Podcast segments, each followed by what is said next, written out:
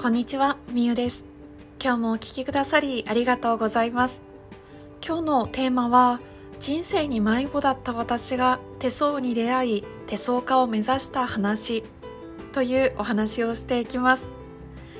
今日のテーマは、私自身の経験と人生をもとにしたお話となっています。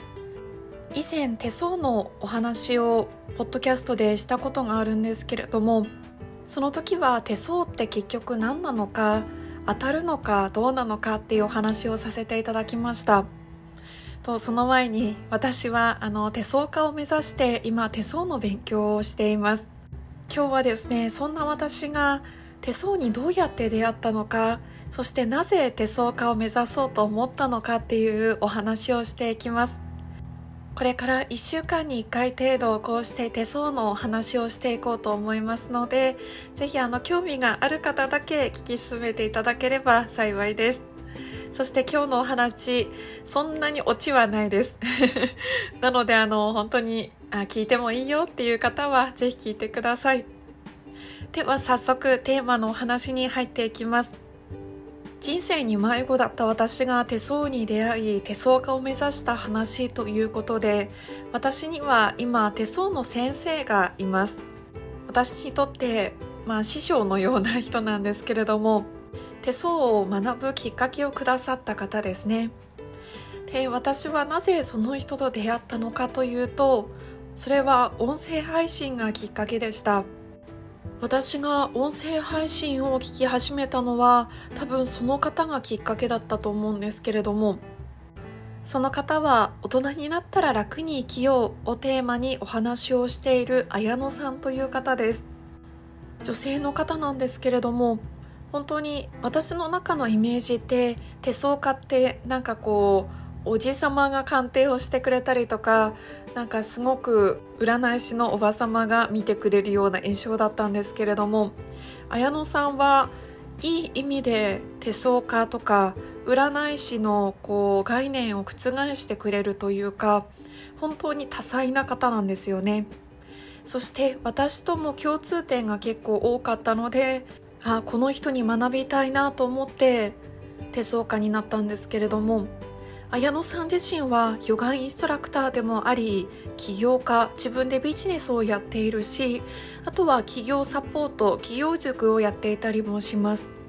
あとは手相家としてオンライン鑑定をメインにたくさんの方を占って手相カウンセリングということでカウンセリングコーチングもしながら手相を見ていらっしゃいます。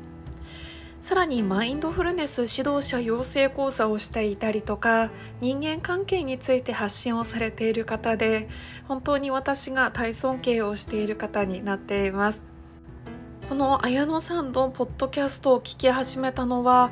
明確に覚えてはないんですけれどもきっと3年以上前かなとは思います。そして私が初めて手相鑑定を受けたのは一昨年の夏頃でした。その時私は人生に迷子だったんです。なぜかというと4年勤めたヨガスタジオを退職して地元に帰省をして1回もう実家で住んでいた時だったんですね。その年の夏に私は本来であればワーキングホリデーでニュージーランドに行くことが決まっていました。でもやっぱりその一昨年の夏まだまだコロナ禍が収まらず入国ができなかったんですね。ビザの取得もできませんでした。そんなこんなで今はもうワーキングホリデーができませんということでワーホリは、まあ、無期限の延長というかまだ諦めてはないんですけれども一旦その時はなしになってしまったんですね。でもずっとその時を夢見てというかその時に向かって仕事を頑張ってきたので当時の仕事をワーキングホリデーに行かないからといって続けるっていう選択は私はできなかったんです。なので次の仕事もやることも特に決まっていないけれども私はとりあえずその仕事は辞めて職場を離れて7年ぶりぐらいに地元に帰って少し休暇の時期を過ごしていました。当時の私は本当にそんな状態だったので自分の人生がこれからどうなるのか1ヶ月後の未来1年後の未来がもう真っ暗というか不透明すぎて一体自分がどこで何をしているのか本当にわからない不安がずっとあったんですね。もうまるでもう出口のないトンネルをひたすら歩いたり止まったりをしながら過ごしているような気持ちでした。でそんな時に毎日聞いていたポッドキャストのその綾野さんが手相カウンセリングをずっとその時されていたので興味を持ってたんですね。そんな私の暗闇の トンネルの人生は手相ってあんまりやったことないけどでも綾野さんならやってみたいなっていうことで綾野さんに依頼をして手相カウンセリングを受けさせていただきました。その時の感想を一言で言うとまるで厚い雲の隙間から太陽の光が差し込んだみたいに心が晴れたんです。なんかちょっとドラマチックに聞こえませんか？でも本当に私は暗闇の見えないトンネルを歩いてるような気持ちだったんですけれども手相を通して自分の強みだったりとか過去の自分の経験そしてこれからこうなっていくよこういう人生を歩んでいくよとかそういったポジティブなメッセージを綾野さんからたくさんもらった時にもう本当に私は嬉しさもあったし安心感もあったし自分の人生に希望を見いだせたんですね。自分の人生がどうなるのかわからなくてどこを歩いていくのかどこを目指していけばいいのかもわからなくてただただ日常生活を不安を抱えながら過ごしていたんですけれども本当に手相カウンセリングを通して私の人生捨てたもんじゃないなって思えたのとあ安心してこの後の未来迎えていいんだなって本当に思えたんです。手相ってこんなにも心をポジティブにしてくれるんだなとか自分の人生が手に刻まれているんだなってすごくびっくりしました。でもきっとそれって綾野さんだったからだなって私はその時思ったんです。その私の先生でもある綾野さんはバリバリの手相占いというよりかはカウンセリングをしつつあなたにはこういう特徴とかこういう、ね、長所があるからこういうことが合ってるのかもしれないね。あみゆちゃんの未来はこれからどんどん良くなって何歳でこういうことが起きるかもしれないねっていう風にすごく私自身に寄り添いながらカウンセリングとともに手相をしてくださったんですね。なので私はその時手相カウンセリング手相鑑定っていうものに興味を持ちました。でその後私は母の誕生日にも手相鑑定をプレゼントしたんです。ちょっと変わってますよね。母もコロナ禍においてなんだか自分のやりたいことも見えないし旅行にも気軽に行けないしなんだか少し母の表情がこのコロナ禍暗くなってしまっていたんですよね。だからそんな母にも私と同じようにもしかしたら自分の人生にもっと希望を持てたりとかこれからの人生もっと楽しく過ごせるヒントが手相からもらえるかもしれないと思って誕生日には手相鑑定をプレゼントしました。そんな母の感想はというと私と同じことを言っていたんです。まるで曇天から快晴になったみたいって言ってたんですね。心の天気のことです。どんよりとした曇り空の心の状態から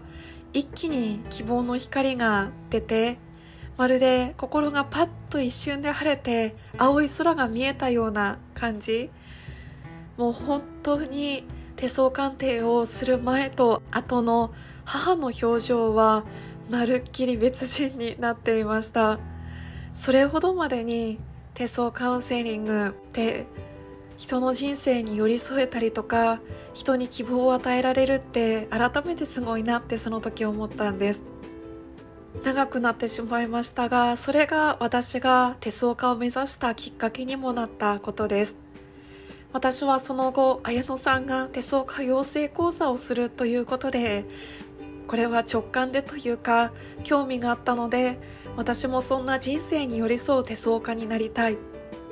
私が手相に救われたように綾乃さんのカウンセリングに救われたように私も手相を見ることで誰かの人生に寄り添ったりとか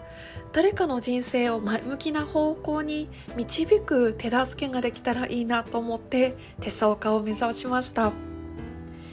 今はまだ勉強途中なので本当に家族とか友人の手相をちょこちょこと見させていただいている時点なんですけれども今後は本格的にオンラインでの手相鑑定とか対面での手相鑑定も今年中にはしていこうと思っておりますのでぜひご興味がある方はちょっと待っていていただければ嬉しいです。最後に私がこれを聞いてくださっているあなたに一つ伝えたいことは人生で迷った時とか自分ではどうしようもなくモヤモヤする時どうにもこうにもできない悩みがある時は占いとか手相鑑定っていうものを頼ってみてもいいんじゃないのかなと思います。でもネガティブな占いにはあまり心を持っていかれすぎないでください。むしろネガティブなことばかり言う占いの方はそこまで信用しなくてもいいのかなと個人的には思ってしまいます。手相占いってその人の人生をより良い方向に導いていくものだと私は思っています。あなたがもしこの先迷った時に私が私の先生である綾乃さんの手相カウンセリングを受けて心がパッと晴れたように私もあなたの心が晴れるような手相家になっていたいなと思います。なのでぜひ待っていてください。それでは今日は私の個人的な手相家を目指したお話となっていましたが最後まで聞いてくださっていた方は本当にありがとうございます。あなたの手や人生にも寄り添える手相家になれるように頑張ってまいります。それではまた明日。